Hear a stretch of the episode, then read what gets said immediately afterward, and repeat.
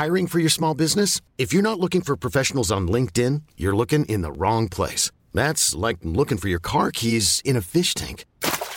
LinkedIn helps you hire professionals you can't find anywhere else, even those who aren't actively searching for a new job but might be open to the perfect role. In a given month, over 70% of LinkedIn users don't even visit other leading job sites. So start looking in the right place. With LinkedIn, you can hire professionals like a professional. Post your free job on linkedin.com slash achieve today.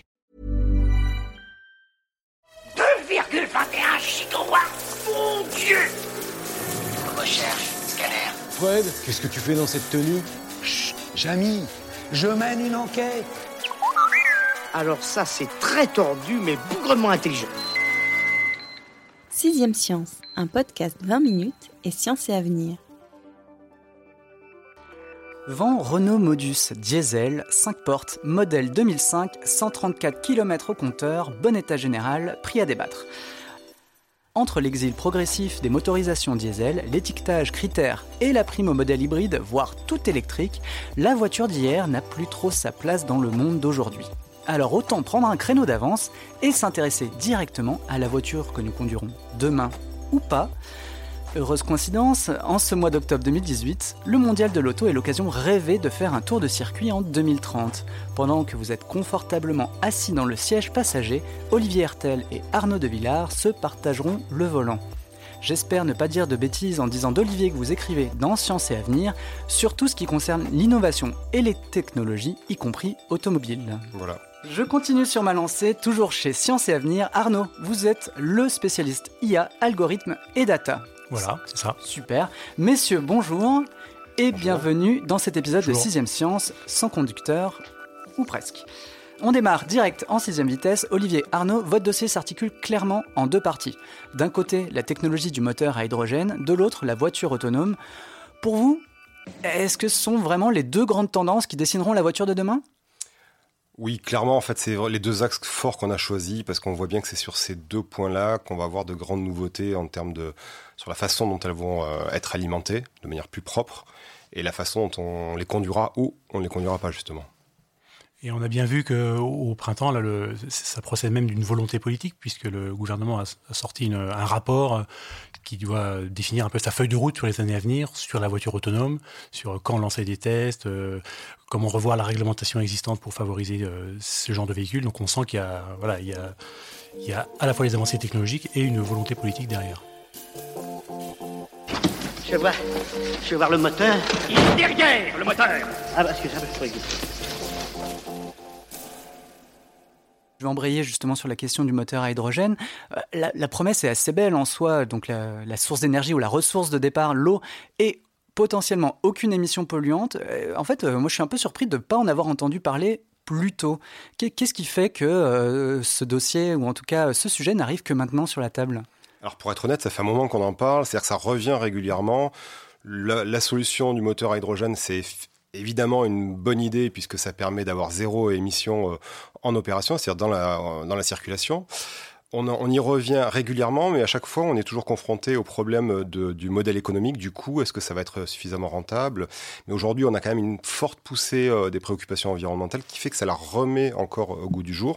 Et cette fois, c'est peut-être la bonne, du moins on l'espère. Ok, je, je vais, je vais peut-être prêcher pour ma paroisse, mais il n'y a pas de lobby euh, euh, sur euh, effectivement de la part des producteurs de pétrole et des, des constructeurs automobiles pour rester encore quelques années ou quelques décennies sur nos, beaux vieux moteurs classiques? Alors évidemment, euh, tout le monde n'a pas forcément envie de voir une voiture à hydrogène, mais euh, ce qui change pas mal, c'est qu'aujourd'hui, il y a des, espèces de consortiums qui se sont euh, créés et qui réunissent des constructeurs automobiles, des gaziers, mais aussi des gens du vieux monde, on va dire, en fait, des hydrocarbures. Et mm, un exemple assez simple, c'est Shell, qui est particulièrement, donc Shell, qui est une compagnie pétrolière, hein, qui est particulièrement engagée dans le développement de la voiture hydrogène, au point de produire lui-même des rapports assez enthousiastes sur l'avenir de cette technologie. Jolie voiture. Dommage qu'elle soit aussi sale. C'est quand même bien mieux une voiture propre, non? Alors effectivement, on parle des producteurs et, la France en fait là-dedans. Dans votre dossier, si j'ai bien lu, vous estimez que le marché de l'hydrogène représenterait environ 40 milliards par an et 150 000 emplois. Euh, le ministre de, l'écologie d'alors, euh, Nicolas Hulot, avait promis un plan hydrogène et de gros investissements. Qu'est-ce qui se passe aujourd'hui concrètement en France sur cette question? Alors effectivement, ça, ce sont les études qui prévoient donc euh, un marché colossal pour l'hydrogène, non, seulement en termes de milliards d'euros, mais aussi en termes d'emplois donc ce qui peut intéresser les politiques. Nicolas Hulot, euh, euh, il y a quelques mois, annonçait ce fameux programme où il promettait 100 millions d'euros en 2019. Donc on en est là aujourd'hui. les 100 millions d'euros sont actés, donc on va voir comment ils seront ventilés en 2019, mais en tout cas, le, processus est bel et bien lancé. Et, du côté des constructeurs, les, les, constructeurs français, ils ont pris le pli? Alors, les constructeurs français, ils sont un peu absents aujourd'hui de, de ce créneau-là. Il y a eu quelques déclarations euh, il y a quelques mois de PSA euh, lors d'une assemblée générale qui indiquait qu'il y avait une envie d'aller un peu sur la voiture à hydrogène, mais pour le moment on n'a rien vu. Renault est à fond sur la voiture électrique, mais on sait qu'il peut aussi compter euh, sur Nissan qui a pas mal développé cette technologie-là. Mais par contre là où ça se passe, c'est essentiellement au Japon avec des constructeurs comme Toyota et aussi en Corée avec Toyota pardon et Honda, en Corée avec Hyundai qui est bien engagé. Toyota a déjà commercialisé un produit, une voiture, la Toyota Mirai, et Hyundai aussi a sa, sa propre euh, voiture qui commence à être commercialisée. Ouais, donc c'est plutôt, on, avance, on va dire, sur cette piste. Hein. On, change, on change d'échelle, c'est-à-dire qu'on est vraiment aujourd'hui dans une situation où on envisage d'industrialiser euh, ce qui jusqu'à présent était plutôt un prototype, limite un, un, produit de laboratoire. Donc là, on a vraiment des gros constructeurs, les premiers mondiaux qui s'engagent fortement sur le sujet, qui commencent à industrialiser, puis il y en a d'autres qui arrivent derrière. Mercedes aussi arrive, donc ça va, ça va suivre. Alors les bavaroises, ça marche Toujours en tracteur La voiture, vous l'avez prise à l'armée allemande, c'est la guerre. Mais la beauté, elle est à moi. Moi, en lisant votre dossier, j'ai vite vu que la, vraie question centrale, c'était celle de la production de l'hydrogène. Alors, je me disais, bon, il suffit d'extraire euh, de l'eau, euh, l'hydrogène, et paf, euh, on aura de quoi faire tourner le moteur. Mais en fait, c'est beaucoup plus compliqué que ça. Hein. Alors, la production d'hydrogène, c'est le point, le point dur, on va dire, de cette technologie-là. C'est qu'aujourd'hui, produire de l'hydrogène, c'est très polluant. Donc il n'y a aucun intérêt de faire de la, une voiture à hydrogène si la production d'hydrogène est elle-même très polluante, même, ça serait même catastrophique. On la produit aujourd'hui à partir d'un hydrocarbure, enfin du, méthane, du gaz naturel, et ça, ça produit énormément de CO2, donc c'est vraiment pas bon pour l'environnement. L'idée à terme, c'est d'arriver à produire de l'hydrogène à partir d'énergies renouvelables. Et là, la solution, ça serait prendre de l'eau, H2O, casser cette molécule d'eau, donc récupérer H2, l'hydrogène, et à partir de là, l'utiliser pour, euh, la voiture hydrogène. Le problème, c'est qu'il faut de l'énergie pour casser cette molécule d'eau. Et là, l'énergie, l'idéal, et c'est pas encore le cas, ça serait la puiser dans les énergies renouvelables du solaire ou de l'éolien. Mais on n'en est pas là. Ok. C'est à échelle 2030, 2050 Quel est le... Tout va dépendre des investissements, de, l'engagement des industriels dans, euh, dans cette filière-là. Mais on peut imaginer que ça va se faire très progressivement. C'est-à-dire qu'on peut déjà commencer à utiliser la voiture hydrogène en ville et du coup avoir un gain sur le, confort hein, des, de, des gens en ville, tout simplement parce qu'on va réduire la pollution atmosphérique dans les villes grâce à ça. Et puis petit à petit, décarboner de plus en plus la production d'hydrogène. Et ça, ça prendra sûrement peut-être 10 ans, 20 ans, 30 ans, on n'en sait pas. Euh, il y, a une autre question autour de ça, c'est aussi celle de la sécurité, parce que quand on parle d'hydrogène, on parle donc d'un gaz qui est potentiellement euh, très instable et euh, dangereux. Qu'est-ce qui est mis en œuvre pour protéger, on va dire, l'automobiliste et ses passagers dans ces conditions-là? On devrait peut-être y aller en voiture, ça, serait sympa une petite virée. Allez, détends-toi, on dit que le décollage c'est le plus dur. Ah ouais? Alors là, justement, les industriels et les constructeurs ont prévu le coup. Euh, l'hydrogène, c'est un gaz qu'on manipule depuis euh, très très longtemps, donc on sait le manipuler facilement. Et aujourd'hui, pour faire son plein d'hydrogène, tout un tas de mesures de sécurité ont été prises. Le pistolet qui va être raccordé à la voiture doit être parfaitement étanche. Si jamais il y a la moindre petite fuite, l'hydrogène ne pourra pas passer dans la voiture. On vérifie la pression d'hydrogène à l'intérieur du réservoir pour être sûr qu'il n'y ait pas euh, une baisse de pression qui pourrait signaler une fuite éventuellement d'hydrogène. On vérifie aussi la température de l'hydrogène dans le réservoir qui signalerait aussi un petit problème. Et on peut pas partir avec euh, la voiture et le, et le pistolet accroché euh, sur le réservoir. Et donc on risquerait d'arracher le, le, le, pistolet. Dans ce cas-là, même si on arrivait à démarrer, c'est-à-dire que la voiture est prévue pour ne pas démarrer dans cette situation-là. Mais même si on arrivait à démarrer, je ne sais pas comment, en fait, le pistolet se couperait et une vanne fermerait en fait la, l'arrivée d'hydrogène. Donc il n'y a pas non plus de risque euh, sur cet aspect-là. Bon, la question suivante, elle est assez évidente, c'est celle du coût. Euh, j'ai cru comprendre que les voitures étaient quand même assez chères, enfin en tout cas les, premiers modèles. Quand est-ce qu'on arrivera à des voitures, on va dire, plus accessibles, autour de 15, 20 000 euros? C'est euh, pour bientôt? Effectivement, aujourd'hui, le, prix de ces voitures, c'est assez, exorbitant. On est plutôt autour des 60-70 000 euros, donc c'est vraiment pas euh, imaginable en, l'état de commercialiser, enfin, d'acheter ce genre de voiture. Donc il y a soit des mesures d'aide, des, des, subventions qui sont prévues dans certaines régions, notamment euh, Auvergne-Rhône-Alpes. Et on peut aussi compter après sur euh, l'industrialisation, sur l'effet de l'industrialisation et donc du coup sur la réduction des coûts. Évidemment, c'est sur euh, ça que comptent le plus les industriels et les constructeurs.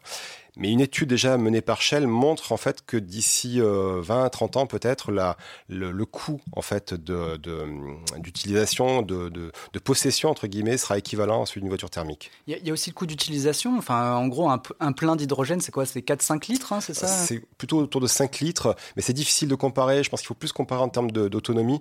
C'est-à-dire, ça vous permet de, de faire environ entre 500 et 700 km sachant que dans les réservoirs, euh, là aussi qui sont extrêmement sécurisés, l'hydrogène lui est compressé à 700 bars, c'est énorme, c'est 700 fois la pression de l'atmosphère. Donc c'est considérable comme pression. C'était... Vous venez de flinguer un hélicoptère avec une voiture J'avais plus de balles.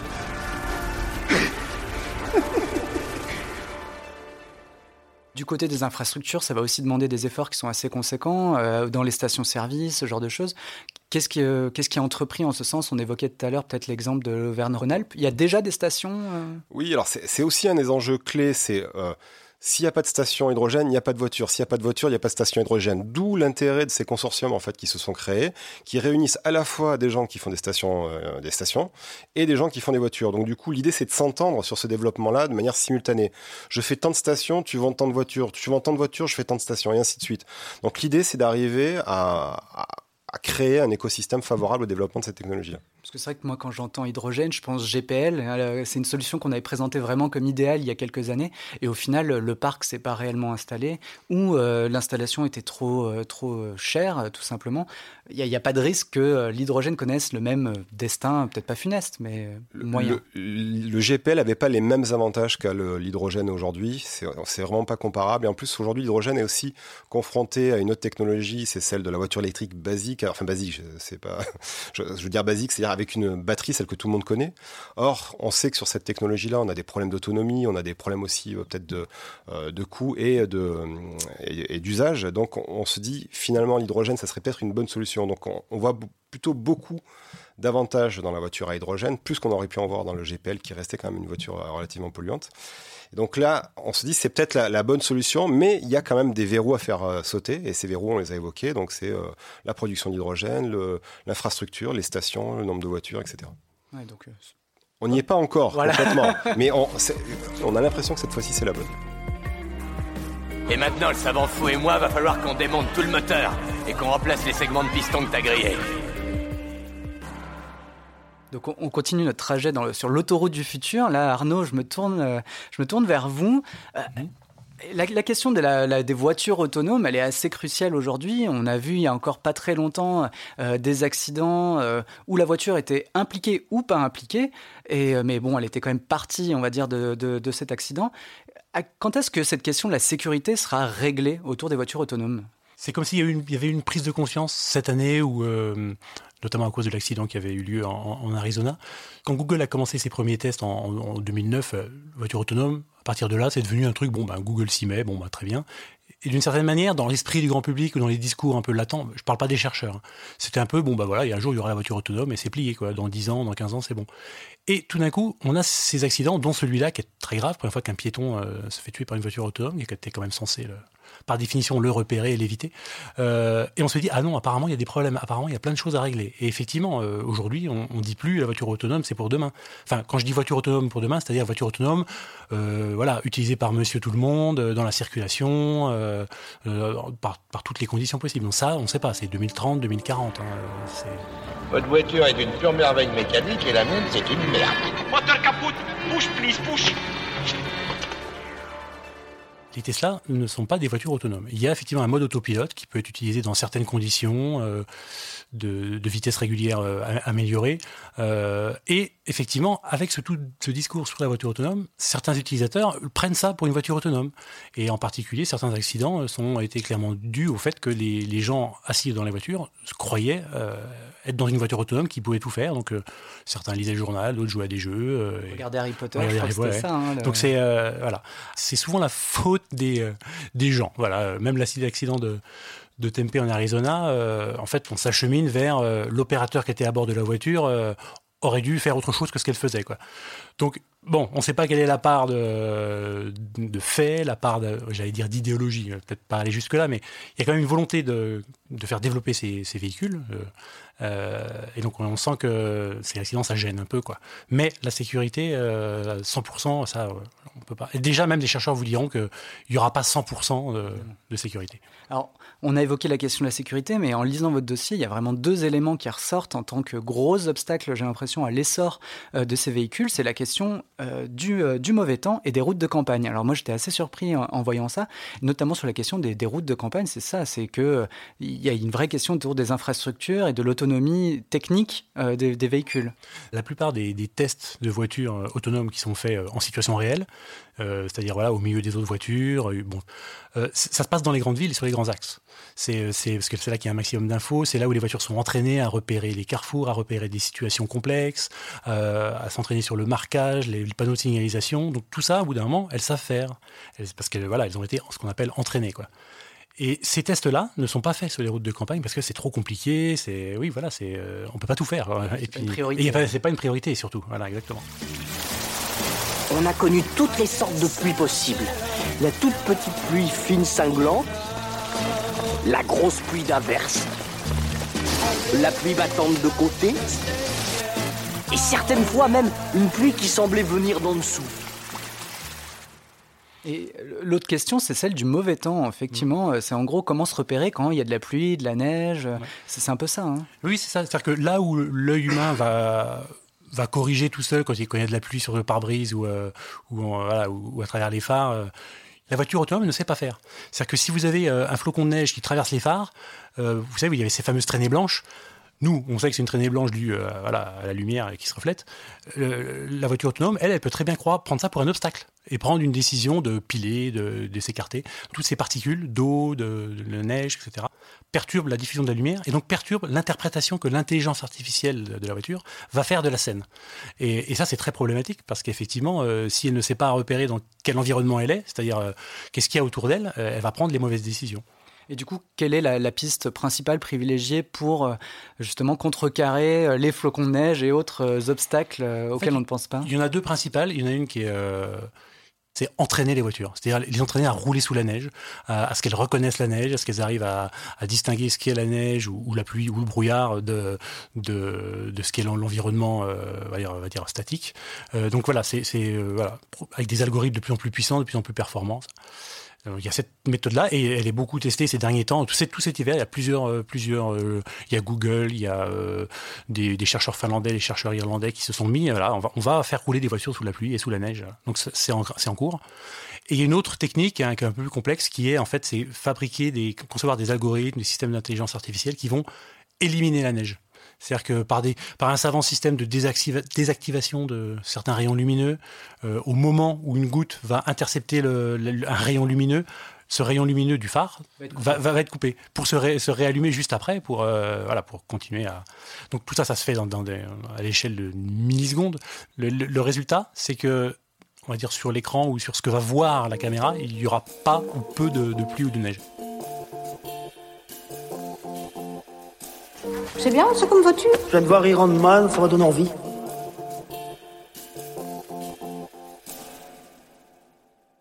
Une autre technologie sur laquelle je voudrais qu'on s'arrête un instant, c'était l'idée, c'était d'équiper peut-être les voitures, éventuellement même d'un radar, pour qu'elles aient une connaissance un peu plus euh, conséquente de leur environnement. Et c'est ça justement qui pourrait être utile sur des routes de campagne, des sentiers qui sont pas forcément balisés et facilement repérables. C'est une piste qui était euh, qui est très explorée euh, ces derniers temps et qui était très peu au tout début des, projets de voitures autonomes, notamment chez Google, ce qu'on appelle la coopération entre véhicules, soit entre eux, soit avec des infrastructures routières qui vont effectivement euh, donner des infos euh, à l'avance, par exemple. Imaginons une file de voitures.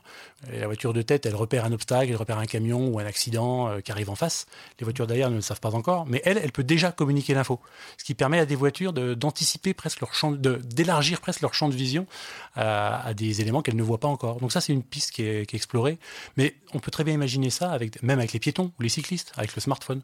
Euh, c'est-à-dire que voilà, des piétons qui s'apprêtent à traverser, qui peut activer smartphone pour avertir la voiture, la voiture qui capte le signal, donc du coup qui va réagir en fonction. Donc il y a pas mal de recherches aussi là-dessus.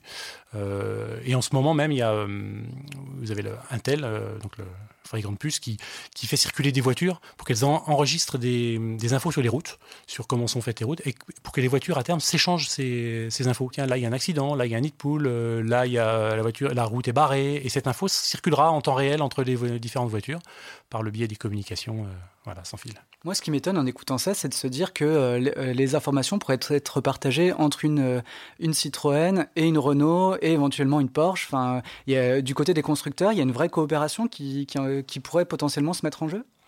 Bah, Ils n'ont pas trop intérêt à, ne pas, à ne pas coopérer. Puis surtout que là, là, ce dont on parle, c'est presque plus du ressort du constructeur. C'est des, des, outils hardware ou logiciels avec lesquels travaillent effectivement les constructeurs, mais qui qui sont euh, voilà Intel travaille avec tout le monde euh, ou Nvidia aussi euh, il y a des technologies de voitures autonomes qui sont utilisées qui sont les mêmes un peu chez tout le monde qui ont les mêmes fournisseurs. Après chacun travaille sur ses algorithmes etc puis surtout voilà si l'enjeu c'est la sécurité et surtout augmenter, c'est important, le taux d'acceptabilité de ces véhicules, parce que là, pour l'instant, on ne sait pas trop comment, comment les gens vont percevoir ça, comment réagir. Donc, il faut surtout pas s'amuser à, voilà, à chacun sa techno, chacun dans son coin. Non, non au contraire, je pense que l'enjeu, c'est justement ça, c'est faire en sorte que tout le monde euh, travaille dans le même sens. Quoi.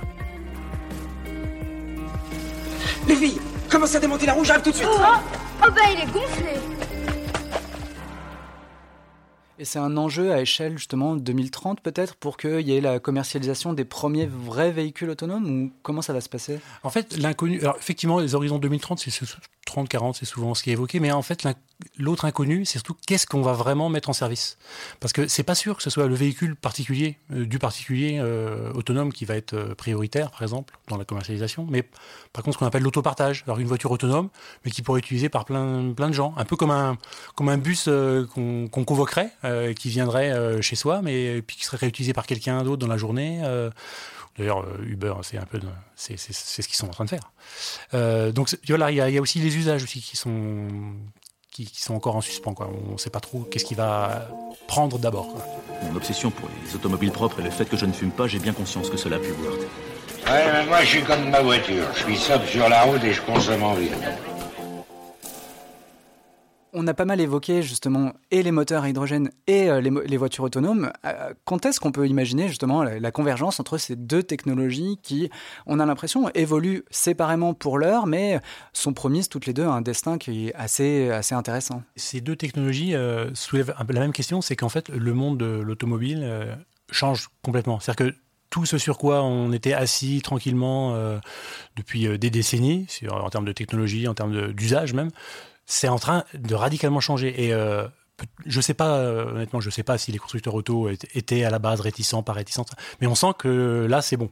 C'est acquis, tout le monde sait que ça va changer, qu'il qu'il faut modifier euh, à la fois la, façon de faire avancer une voiture, que l'intelligence artificielle rentre dans les voitures, en tout cas la, la, connexion, la connectique. Et donc voilà, c'est fini la voiture de, 1950 euh, au pétrole. Euh, voilà, ça prendra peut-être du temps, mais. Euh, Donc je fais bien de vendre ma Modus. mais, la voiture n'est pas morte, attention. Hein. Oui, voilà, c'est ça qui est important. Ça ne veut pas dire qu'il y aura plus de voitures, c'est ça le truc. Au contraire, il pourrait y en avoir davantage.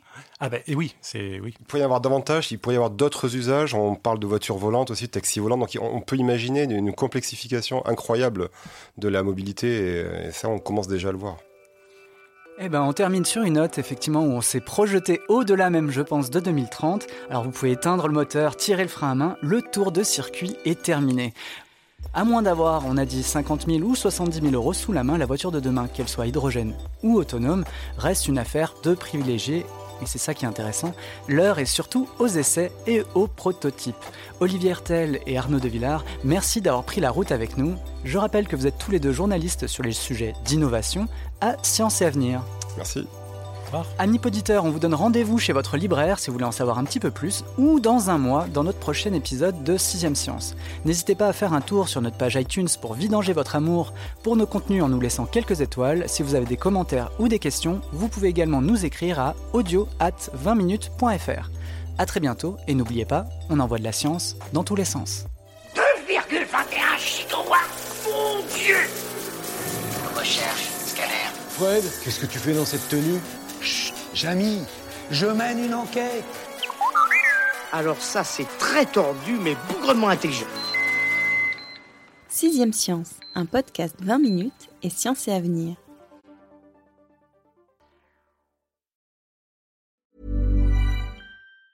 The secret to visibly firmer, summer ready skin is here. Osea's number one best selling Andaria Algae Body Oil. Clinically proven to instantly improve skin elasticity and transform dull, dry skin to silky, soft, and unbelievably glowing. Rich yet never greasy, Andaria Algae Body Oil is formulated with sustainably sourced seaweed to help replenish the skin's moisture barrier and seven nourishing active botanical oils for results you can see and feel all over. The best part? It's signature scent. A blend of freshly squeezed grapefruit, cypress, and mango mandarin transports you to sun kissed summer days. This all natural scent is unforgettable. Everything Osea makes is clean, vegan, cruelty free, and climate neutral certified, so you never have to choose between your values and your best skin. Get healthy, glowing skin for summer with clean vegan skincare from Osea. Get 10% off your first order site wide with code GLOW at OseaMalibu.com. E.